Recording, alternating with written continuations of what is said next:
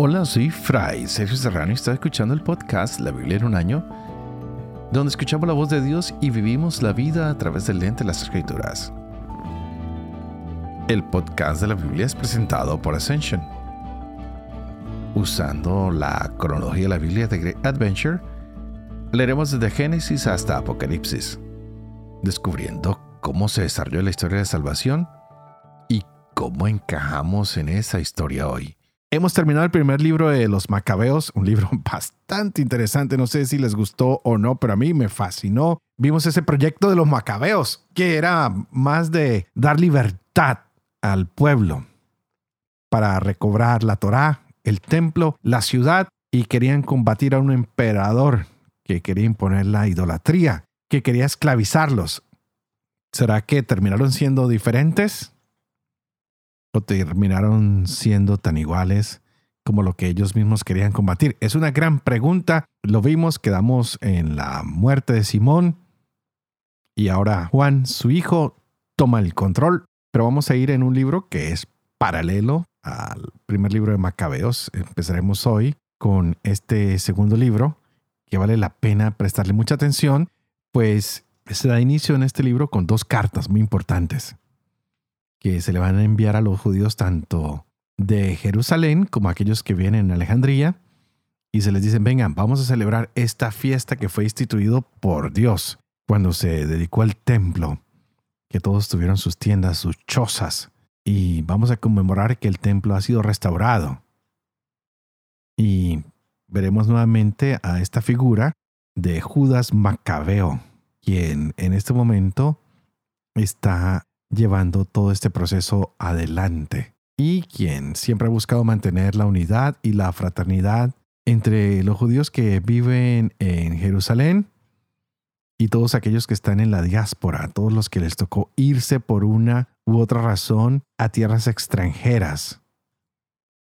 Y hay promesas de Dios de que hay alianza. ¿Para quién?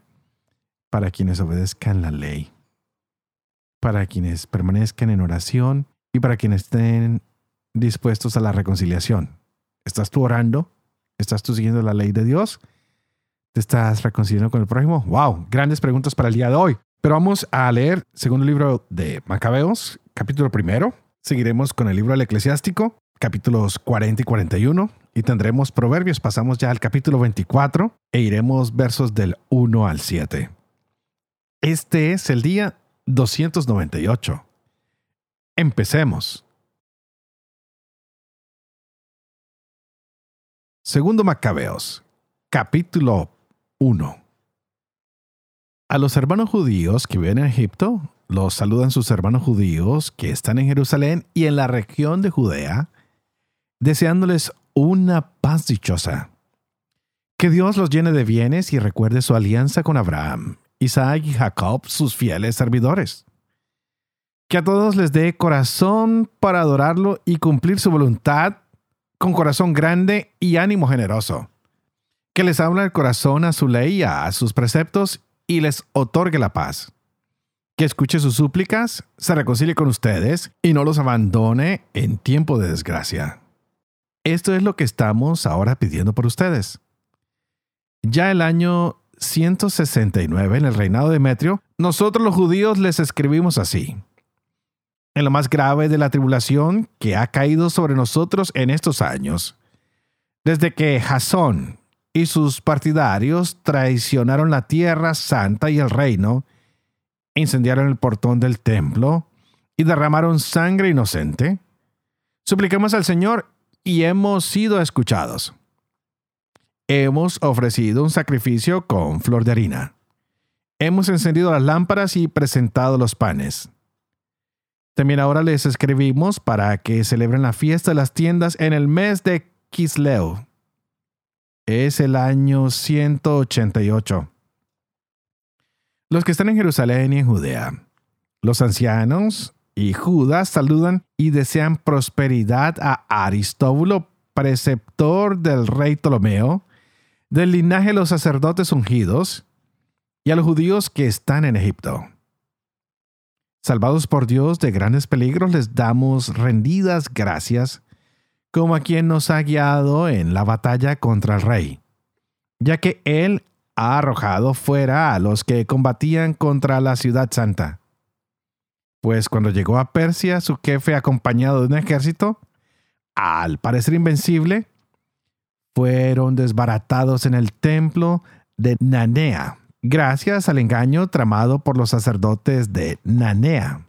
Antíoco y con él sus amigos llegaron a aquel lugar como tratando de desposarse con la diosa, con objeto de apoderarse a título de dote de abundantes riquezas. Una vez que los sacerdotes del templo de Nanea las hubieron expuesto y que él se hubiera presentado con unas pocas personas en el recinto sagrado, cerraron el templo en cuanto entró Antíoco. Abrieron la puerta secreta del techo y a pedradas aplastaron al jefe. Lo descuartizaron y cortándole la cabeza, la arrojaron a los que estaban fuera. En todo sea bendito nuestro Dios, que ha entregado a los impíos a la muerte. A punto de celebrar en el 25 de Kisleu la purificación del templo, nos ha parecido conveniente informarles, para que también ustedes la celebren como la fiesta de las tiendas y del fuego, aparecido cuando ofreció sacrificios Nehemías, el que construyó el templo y el altar. Pues cuando nuestros padres fueron llevados a Persia, los sacerdotes piadosos de entonces, habiendo tomado fuego el altar, lo escondieron secretamente en una concavidad semejante a un pozo seco en el que tan aseguro lo dejaron que el lugar quedó ignorado de todos. Pasados muchos años, cuando a Dios le plugó, Nehemías, enviado por el rey de Persia, mandó que buscaran el fuego los descendientes de los sacerdotes que lo habían escondido. Pero como ellos informaron que en realidad no habían encontrado fuego, sino un líquido espeso él les mandó que lo sacaran y trajeran. Cuando estuvo dispuesto el sacrificio, Nehemías mandó a los sacerdotes que rociaran con aquel líquido la leña y lo que había colocado sobre ella. Cumplida la orden, y pasado algún tiempo, el sol que antes estaba nublado volvió a brillar y se encendió una llama tan grande que todos quedaron maravillados. Mientras se consumía el sacrificio, los sacerdotes hacían oración. Todos los sacerdotes con Jonatán que comenzaba, y los demás como Nehemías respondían. La oración era la siguiente. Señor, Señor Dios, creador de todo, temible y fuerte, justo y misericordioso, tú, Rey único y bueno, tú solo generoso solo justo, todopoderoso y eterno, que salvas a Israel de todo mal, que elegiste a nuestros padres y los santificaste. Acepta el sacrificio por todo tu pueblo Israel. Guarda tu heredad y santifícala. Reúne a los nuestros dispersos. Da libertad a los que están esclavizados entre las naciones. Vuelve tus ojos a los despreciados y abominados y conozcan los paganos que tú eres nuestro Dios. Aflige a los que tiranizan y ultrajan con arrogancia. Planta a tu pueblo en tu lugar santo, como dijo Moisés.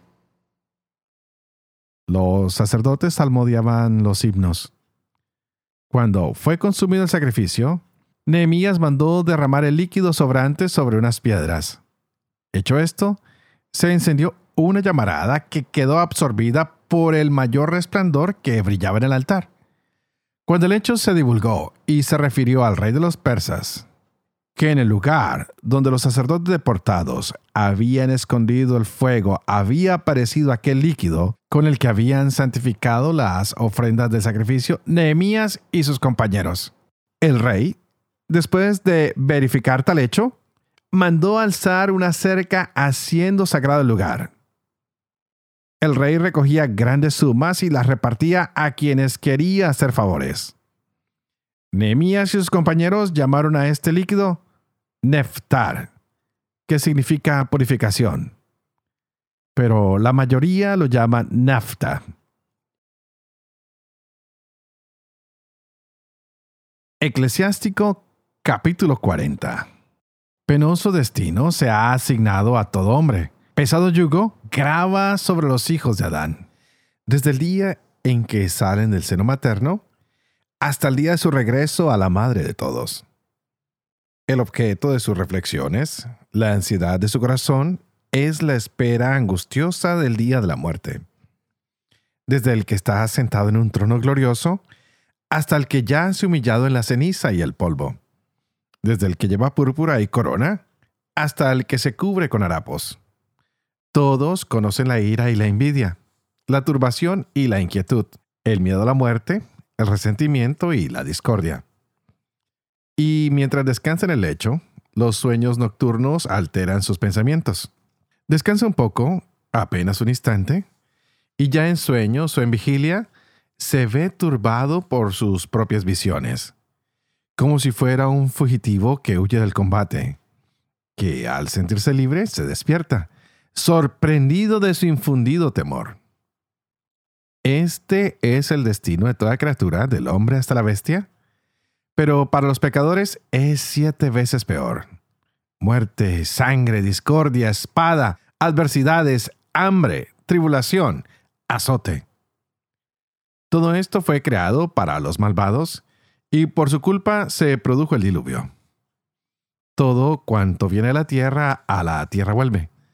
Todo cuanto viene del agua en el mar desemboca. Sobornos e injusticias desaparecerán pero la fidelidad subsistirá por siempre. Las riquezas de los injustos se secarán como un torrente. Son como un gran trueno que estalla en la tormenta. Cuando Él abre las manos, se alegra. Así los transgresores desaparecerán por completo. La estirpe de los impíos tiene pocas ramas. Las raíces impuras solo encuentran piedra áspera. Caña que crece en el agua o al borde del río será arrancada antes que las otras hierbas. La caridad es como un paraíso de bendición, y la limosna permanece para siempre. Dulce es la vida del que se basta a sí mismo y del trabajador, pero todavía más la de quien encuentra un tesoro. Tener hijos y fundar una ciudad perpetúan el nombre, pero todavía más la mujer de conducta intachable.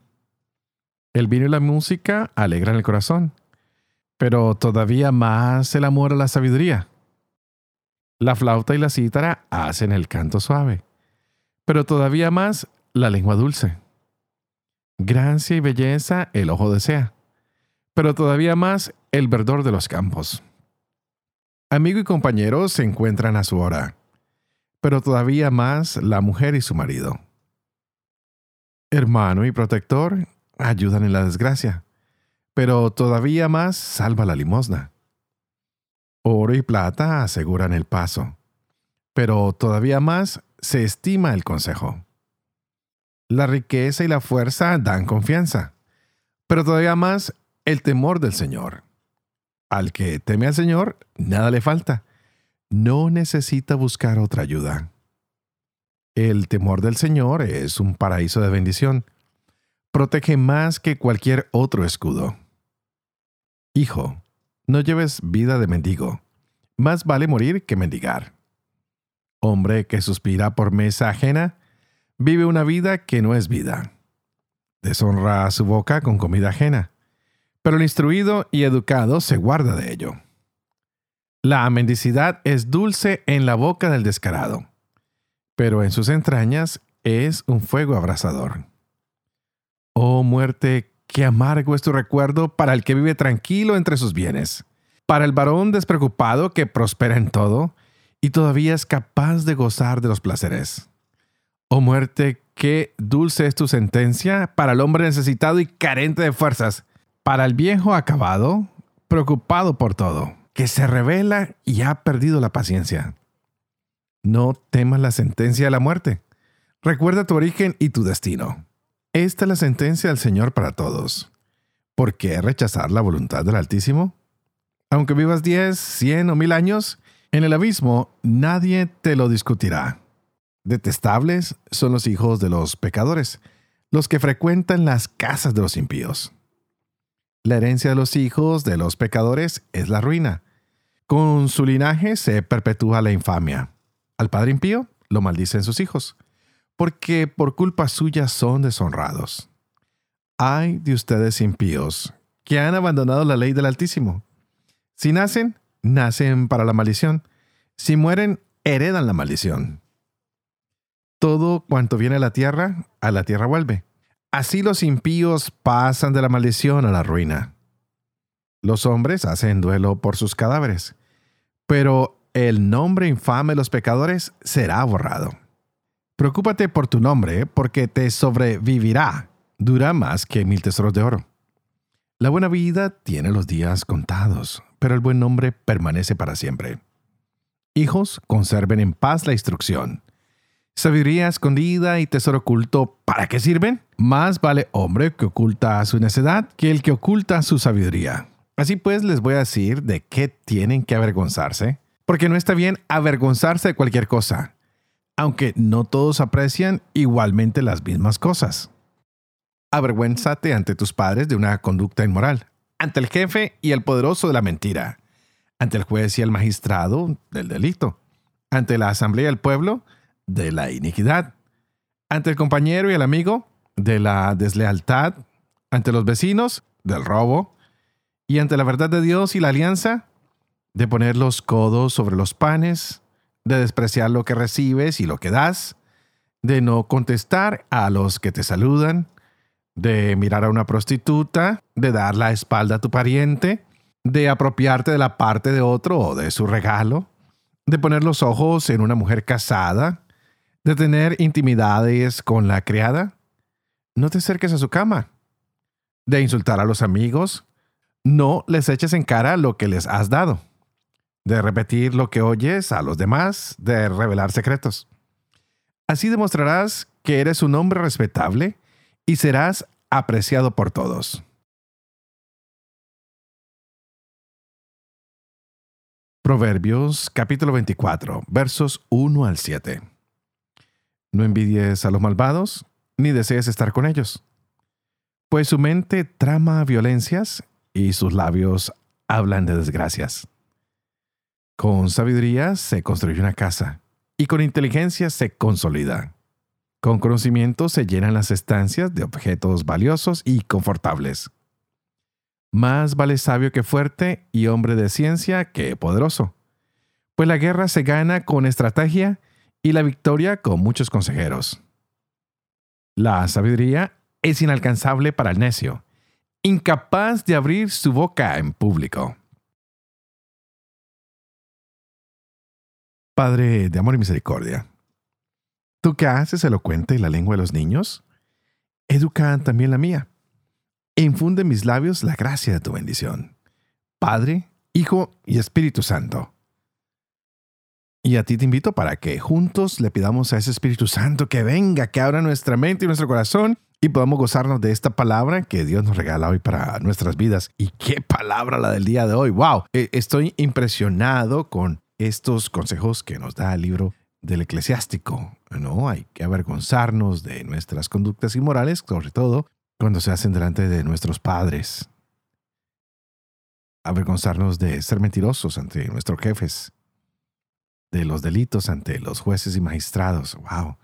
Todas estas cosas de que nos habla este maravilloso libro. No sé si ustedes le han encontrado el gusto, pero a mí me fascina. Estoy encantado con este libro y ya lo seguiremos leyendo, pero quisiera regresar rápidamente al segundo libro de Macabeos. Estamos ya iniciando estas cartas que se le hacen a los judíos y vemos que el templo de aquí en adelante va a ser un tema clave para este libro. Pues estamos ah, viendo cómo Ah, hay una referencia a la profanación del templo que ha sido ordenada por Antíoco. Es decir, volvimos a algo que ya habíamos hablado en el primer libro de los Macabeos. Acuérdense que estos dos libros son paralelos. No es que uno sea la continuación del otro, es que se pusieron así porque uno ayuda al otro, están pasando al mismo tiempo. Y ah, Dios ha prometido una alianza. Hay que obedecer siempre a Dios, como lo dije al principio de este programa. El escritor encuentra a la tierra de Israel como un lugar que ha sido santificado, que es especial. Y está invitando a esta fiesta de celebración en el mes que se celebra la institución del templo, este lugar especial para todos los judíos. Es algo muy interesante que Dios es un Dios de ejércitos que permite que Antíoco Epifanes haga de las suyas, pero Dios siempre manda defensores para su pueblo. La destrucción del templo de Jerusalén por parte de los invasores hace mucho daño al pueblo porque los desmoraliza. Por eso vemos constantemente a los exiliados regresando a reconstruir el templo. Y para esto hoy han regresado unos sacerdotes y encuentran el nafta, que es más o menos como un petróleo, como algo que se puede usar en el altar de los sacrificios y que lo van a utilizar para la consagración del lugar santo, de la morada de Dios. Wow, qué interesante el fuego que quema, que purifica. Tantas imágenes que tenemos del fuego, por eso siempre pido al Espíritu Santo que nos acompañe, que es el fuego santificador de la Santísima Trinidad. Y encontramos la presencia de Dios en el templo. No es que no estén las personas, es que en el templo es donde hay una relación de común unidad, de la comunidad ayudada con los sacerdotes que ayudan a esa relación con Dios, a toda la común unidad, a todos los que van al templo.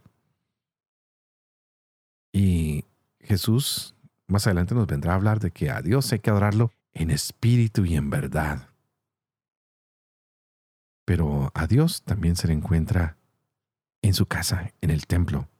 También se le encuentra en el trabajo, se le encuentra en el prójimo. ¿Qué tal si tú y yo hoy reconocemos que somos templos de Dios? Que nosotros también hay un fuego que no se apaga, que es el fuego del Espíritu Santo. Que podamos nosotros también, como los judíos, regresar. ¿A dónde tenemos que regresar? A nosotros mismos, para desde nuestros errores agradar a Dios no para vivir en el pasado, sino que el pasado nos inspire a ser mejores cada día, a reconstruirnos con la ayuda del Espíritu Santo, a ofrecer nuestros sacrificios para reconstruir nuestras propias vidas y agradar de esta manera a Dios. Este libro que empezamos a leer hoy, el capítulo de los macabeos que hemos leído hoy, el 1, nos inspire porque van a ver unas historias maravillosas que nos están esperando. Pero ¿cuál es la historia más maravillosa? La tuya, aquí y ahora. Pídele al Señor que encienda también ese fuego, que puedas restaurarte, renovarte, reiniciarte en el Señor. Y si te sentías desterrado, pues ya no lo hagas más. Estás en casa, estás con la palabra de Dios y esta palabra es viva y eficaz. Y con esta palabra puedes rehacer tu vida, hacer un hombre, una mujer nueva. Así que ven a la común unidad Ven al templo, déjate llenar de Dios, déjate llenar de su amor. Mientras tanto, yo oraré por ustedes y ustedes, por favor, oren por mí. Para que el Señor nos siga bendiciendo a ustedes y a mí, para que yo pueda seguir llevando adelante este proyecto de la Biblia en un año adelante.